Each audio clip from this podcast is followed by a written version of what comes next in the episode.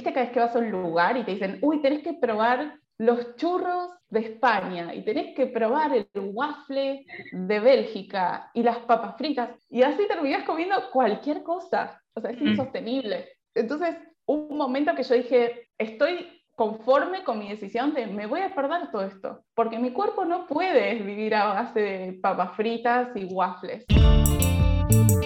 Lo que buscas es viajar mientras trabajas, este es el lugar. Bienvenidos al podcast de las nómadas digitales latinas.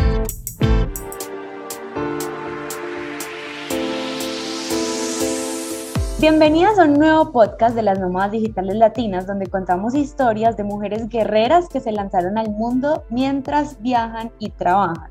Hoy tenemos por primera vez una entrevista de Argentina. Vamos a entrevistar a una Argentina muy, muy buena onda. Y si acá en la audiencia tenemos personas del país del tango, por favor escríbanos porque queremos conocerlas un poco. Bueno, bienvenida Magali, muchas gracias por estar en este nuevo episodio. Muchas gracias por invitarme. Un placer. Bueno, para comenzar, quiero que nos cuentes un poco más de ti y cómo empezaste en este mundo de nómadas digitales. Bien, bueno, mi intro es que yo soy Magali Bejar de Buenos Aires, Argentina. Soy ingeniera en sistemas y venía haciendo una carrera en tecnología. Yo trabajo como product manager en startups y los últimos años empecé a trabajar remoto para startups de Estados Unidos y encontré ahí como mi, posición entre, como fui adquiriendo mucha experiencia de trabajar remoto, con culturas distintas, eh, zonas horarias diferentes y mm, soy vegetariana, eso es otro dato. Eh, ¿Cómo empecé a viajar? Un poco la, historia fue em, en el 2016, cuando no existía, no había pandemia, no había nada remoto, casi que eh, nómadas digitales había, había muy poco, era mucho menos conocido.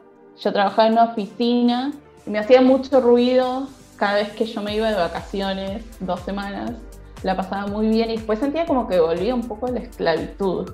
Había algo ahí que no, no terminaba de conectar con el, con el estilo de vida y yo venía como pensando, no puede ser que esto sea todo lo que hay en la vida. Y ahí fue cuando empecé a investigar qué, opciones había y me llevó mucho tiempo hasta que me encontré con un blog de alguien que decía ser nómada digital. Era la primera vez que lo escuchaba, ni siquiera recuerdo quién fue esta persona que me eh, inspiró, así que gracias. Y ahí fue como, ¿viste cuando se te abre una, una puerta nueva de como, che, esto es posible?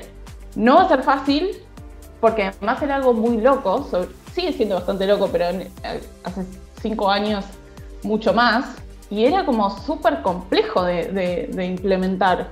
No era como, ah, bueno, mañana me voy de viaje, listo, ya está.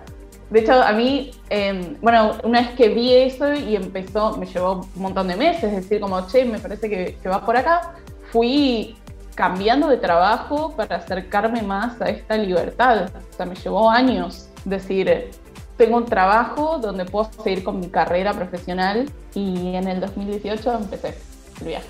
Me parece súper interesante porque siento que a veces las personas se desesperan mucho, ¿sabes? Empiezan a desesperarse porque no consiguen un trabajo rápido y eso es algo pues que toma mucho tiempo, o sea, porque algunos quieren las cosas ya, pero no siempre se pueden ya y eso es súper, súper importante tenerlo en cuenta.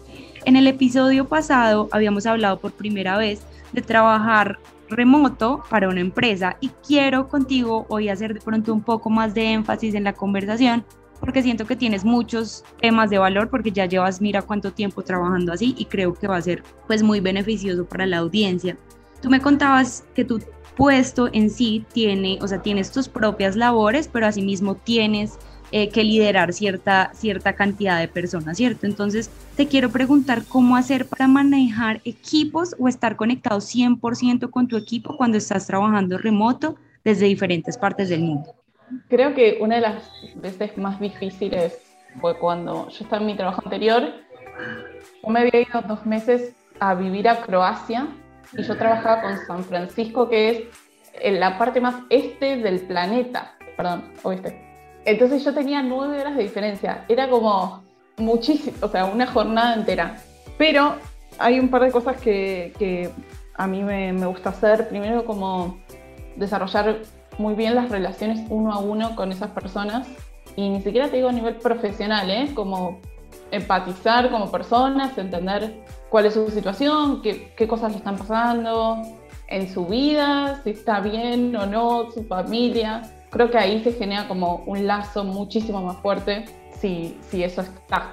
Entonces, primero eso, como llevarte bien con las personas dentro de lo posible. Mucho de lo que se suele hacer en compañías que son como, en inglés se dice remote first, porque es como, primero trabajamos remoto y es opcional si nos encontramos en persona. Entonces, cuando eso pasa, nos apoyamos mucho más en todo lo que es comunicación escrita. Tiene que ser todo mucho más claro porque no tenés a alguien al lado tuyo para decirle, perdón, discúlpame, no me quedó claro esto. No, quizás para este mediodía, pues la otra persona ya se fue a dormir por algo que vos no entendiste. Entonces, usamos mucho más herramientas donde las cosas queden registradas y la información no dependa que yo esté ahí para averiguar una cosita. Como que si está en un documento, bueno, todos tienen que poder verlo. Entonces, todo eso lleva muchísimo trabajo extra. No es lo mismo como cuando vino la pandemia y todos dijimos trabajamos desde casa. Es nada que ver, como otra, otra cabeza. Y me parece muy interesante el tema de los retos que se vienen cuando estás trabajando remoto, pues porque igual no solamente es un equipo de trabajo, sino también viene el producto o servicio. Y muchas de las personas que tienen miedo a empezar a este mundo es porque precisamente su base es algo mucho más físico, o sea, o trabajan con productos o tienen un servicio muy tangible. Y bueno, acá en tu caso, tú trabajas con productos y esa parte me parece muy importante que nos cuentes cómo poder hacer para enfrentar esas situaciones como el testeo de productos o actividades que requieran más de tu presencia cuando estás a la distancia? O no sé si tengas algún ejemplo que nos quisieras contar de cómo has solucionado esa distancia. Claro. Bueno, yo tengo la suerte que con los productos que trabajo son digitales. Mm. Entonces no necesito nada más que internet y mi computadora. Entonces eso ya soluciona un montón de cosas. Eh, en cuanto a la presencialidad, si bien no tengo que, estar en contacto con como procesos productivos o nada de eso, lo que sí solemos hacer es juntarnos toda la compañía o distintos equipos, depende de eh, la situación. Por ejemplo, la pandemia complicó muchísimo esto.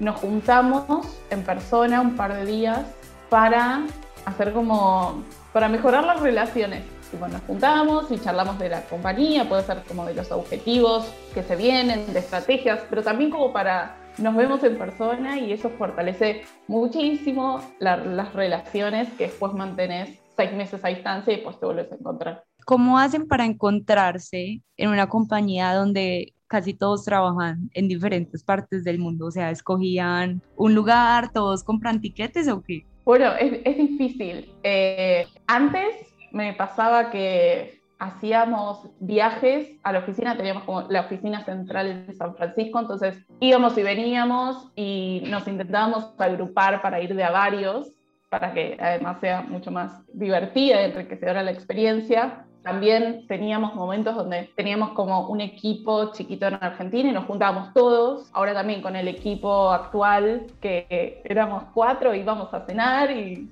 bueno, porque no podíamos viajar a Estados Unidos por eh, la pandemia, las vacunas, como que aparecieron todas nuevas complejidades. Así que bueno, está como en veremos cómo va, se va a acomodar todo esto, porque es súper difícil ahora. Un punto clave a tocar es el tema del balance, porque cuando estás viajando todo el tiempo es muy rico, pero un viaje en exceso también llega a atormentar o a cansar. Yo quiero enfocar esta parte de la conversación en los hábitos y las rutinas, porque si bien, como digo y repito, viajar es delicioso, hay veces la falta de hábitos o de rutinas pueden ser muy overwhelming o muy estresante. ¿Qué hábitos y rutinas le recomendarías a una persona que está empezando a trabajar remoto y está ya en ese proceso de viajar? Creo que este es un punto clave que vos trajiste y me llevó mucho tiempo desarrollar todo esto porque yo al principio creía que era como, bueno, llego a un lugar y abro la computadora y todo bien, pero no, porque tu pobre cerebro está, o sea, recibe tantos estímulos que ¿qué le estás pidiendo? Que de pronto te sientes y te concentres en la nada. Entonces, cosas que yo fui aprendiendo So, por ejemplo, para mí, y voy a poner en contexto que yo soy una persona extrovertida, que eso es muy importante, me gusta ir a coworking para tener, o, una oficina, ¿no? Como primero tener como un lugar designado de este es el momento de trabajar y que esté muy claro cuando no es el momento de trabajar y que haya una desconexión, sobre todo en lo digital, porque si no, estamos en la pantalla 24 horas. Después, para, para mí es súper importante y beneficioso, cosas básicas voy a decir, ¿eh? pero dormir bien, dormir 8 horas, tomar agua, comer bien, no comer eh, comida ni chatarra, ni, esto es otra cosa que dejé de hacer, ni como, viste cada vez que vas a un lugar y te dicen, uy, tenés que probar los churros de España y tenés que probar el waffle de Bélgica y las papas fritas y así terminás comiendo cualquier cosa, o sea, es mm. insostenible. Entonces, un momento que yo dije, estoy conforme con mi decisión de me voy a perder todo esto, porque mi cuerpo no puede vivir a base de papas fritas y waffles. Así que eso fue otra cosa que, que yo me conformé a perder en mi, en mi, viaje. Y después, algo que a mí me, me, sirve mucho para procesar las cosas es, yo tengo un diario de viaje donde a la noche es como que mi cerebro se, se vacía donde escribo todo lo que pasó, porque si no, es tan intenso que se mezcla todo. Eh, recomiendo también, yo tengo como un diario de gratitud, donde voy anotando tres cosas de las cuales estoy agradecida, que hace que mejore mi registro, como que ayuda a que mi cerebro y mi cuerpo estén en el mismo lugar, que si no es, es muy fácil que se despeguen. Eh, la natación, que lo descubrí este año y ahora que vine a un nuevo destino, yo ahora estoy en Barcelona, día 2 me anoté a la pileta y voy muchas veces por semana, porque si no, yo creo que me vuelvo loca con todo esto.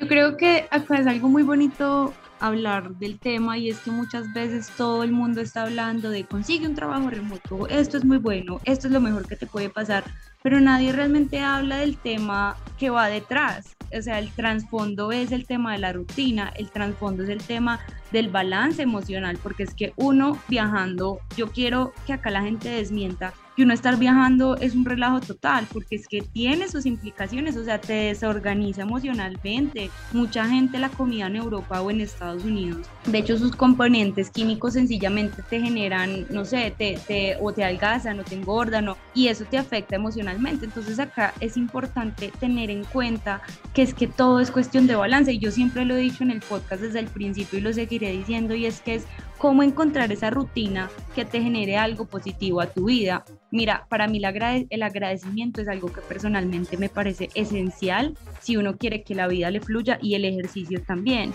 Y ahí viene como un tema importante y es el tema del slow travel o, o, de viajar muy rápido, porque si bien para mucha gente viajar rapidísimo es muy bueno, pues porque conoces muchos lugares, a mí personalmente me parece que el slow travel es la mejor opción para un trabajo remoto, porque tiendes como a estar en un lugar nuevo, puedes ir a lugares cercanos, digamos si estás en Barcelona puedes ir a pueblos cercanos, pero lo vas a hacer de a poco, o sea, vas a tener tu rutina de ir a la piscina, vas a tener tu rutina de comer comida saludable, pero vas a tener una tranquilidad emocional que no se compara con nada más, pero acá eso ya es de percepciones y, de cómo vas a tú a empezar a generar tu vida de nómada digital a mí me parece que también hay una cosa importante de tocar y es el tema de la planeación, porque cuando tú vas a viajar necesitas planear, tienes que planear los destinos que quieras ir, tienes que planear en dónde vas a trabajar, tienes que planear a qué horas lo vas a hacer porque te enfrentas, por ejemplo, al tema de los cambios horarios, como tú hablabas que estabas pues en San Francisco, es otro lado del mundo.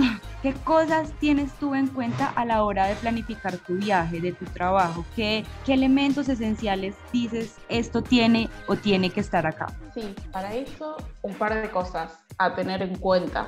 En mi caso es importante la zona horaria. Eh, a Asia no me puedo ir, aunque me encantaría irme a Japón, pero tengo que estar o en América o en Europa, porque tengo que estar más o menos solapada con la oficina. Entonces, eso para mí es primer requerimiento, que igual hay un montón de opciones dentro de esa limitación. Después, Internet tiene que funcionar, o sea, no me puedo ir a un pueblito donde el internet no esté chequeado que vaya a funcionar bien porque dependo 100%. En mi caso, por ser mujer y viajar sola, también hay otros requisitos que depende con cuán cómoda te sientas o no será tu elección, pero cuando, por ejemplo, cuando había viajado antes del COVID, yo iba a grandes ciudades porque yo me sentía más cómoda, era como, sé que va a estar todo más o menos resuelto y que no me va a pasar nada, entre muchas comillas que estoy haciendo, ¿no? Como, no sé, me daba una sensación más de seguridad y quizás, no sé, creo que me van a robar menos la computadora, no lo sé. Entonces,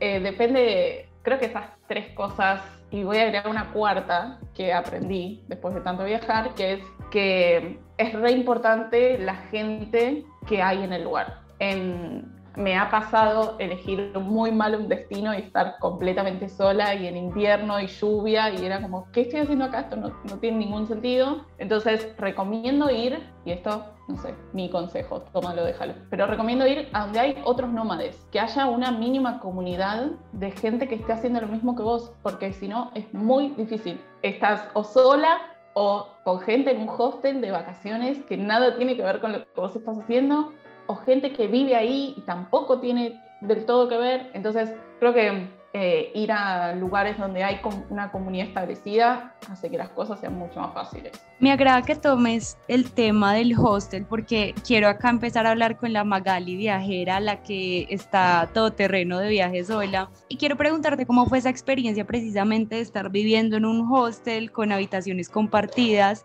y enfrentarte a trabajar pues en un horario de trabajo. Y mira lo que tú decías tan importante, es que hay veces estar en un hostel puede ser muy complicado porque pues la gente está en modo vacaciones y uno está en modo trabajo. Entonces, ¿cómo hiciste para manejar esa situación? Bueno, eh, yo hice algo que no sé si lo volvería a hacer, que es que estuve, y me pone orgullosa también de lo que logré, que estuve cuatro meses en Europa viviendo en muchísimos hostels en habitaciones compartidas, sin parar. Era como, creo que lo peor fue estar en Ámsterdam con 18 personas en una habitación, una locura. Y yo aún así trabajando full time y mi performance seguía. No es que porque dormía menos dormía mal se impactaba mi trabajo, como que yo estaba muy concentrada en, en hacer que las cosas funcionaran porque lo quería seguir manteniendo. Entonces, bueno, el hostel fue toda una experiencia. Después te vas como aburguesando y decís como necesito mi, mi lugar y mi privacidad y, un poco no querés volver a eso, pero a mí me, me gusta el estilo hostel. Eh,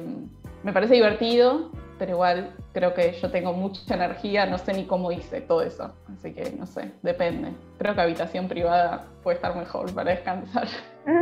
Y de hecho también creo que hay un punto diferente y, chévere de tocar es el tema de viajar sola, ¿no? Porque igual, mira que siento y lo he visto, de pronto no tanto con las nómadas, pero en mi alrededor he visto muchas mujeres que les da mucho miedo el tema de viajar solas. Les da miedo enfrentarse tal vez a su soledad, les da miedo enfrentarse a la inseguridad, les da miedo enfrentarse a esas situaciones de, incomodidad que puedes generar, especialmente en un hostel, porque muchas personas tienen, y lo he dicho y lo repito, tienen muchos como malentendidos de cómo es la experiencia de un hostel, porque no siempre son malas experiencias, o sea, hay de todo, como en un hotel te podría pasar, te puede pasar en un hostel, pero quiero preguntarte algún tip para esas mujeres que tal vez les da miedo viajar y por temor al que le puedan pasar no lo hacen. Es difícil. A mí me daba mucho miedo hacerlo. No es que lo hice diciendo, uy, qué fácil este desafío que voy a hacer. Mentira, me moría de miedo. Un poco por eso lo, lo hice, porque reconocía que para mí era, era como una gran incógnita y yo no, que, no quería quedarme con la duda por más que hubiesen momentos donde la vaya a pasar mal, porque eh, como dijiste antes, o sea, ser nómade o viajar nunca es todo bonito ni todo tranquilo. Pasan un montón de cosas y es súper estresante. Creo que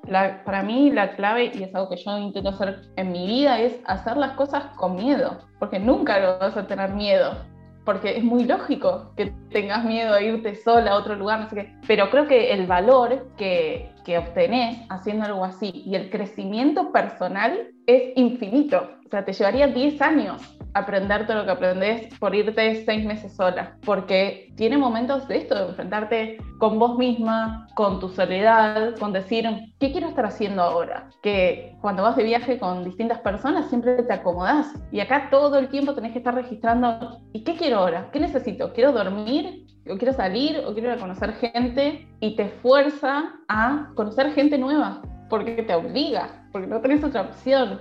Así que yo creo que re vale la pena. Obviamente es más fácil decirlo que hacerlo. Y si alguien que esté escuchando quiere hablar conmigo de esto, lo podemos charlar para ver cómo superar el miedo. Pero, pero es, es complejo. Completamente de acuerdo. Magali, te quiero agradecer demasiado porque creo que con tu conversación estás contribuyendo con un granito de arena para sacar a todas las latinas que se pueda de la zona de confort, que sepan que se puede hacer esto, que no es de un día para otro, pero que lo pueden lograr y que sobre todo hay más mujeres de Latinoamérica, de Europa, de Asia, que lo están haciendo y eso es una comunidad. Y he aprendido que las mujeres ya no somos ese pensamiento de enemigas que se tenía hace tantos años, sino ahora somos un apoyo y es importante que lo sepan, que más que otra mujer es otro apoyo que deben tener en cuenta. Y bueno, ya para terminar, quisiera que nos dieras esas últimas palabras, o sea, el, último mensaje final que va a quedar para todas las niñas que están escuchándote. Uy, me gusta.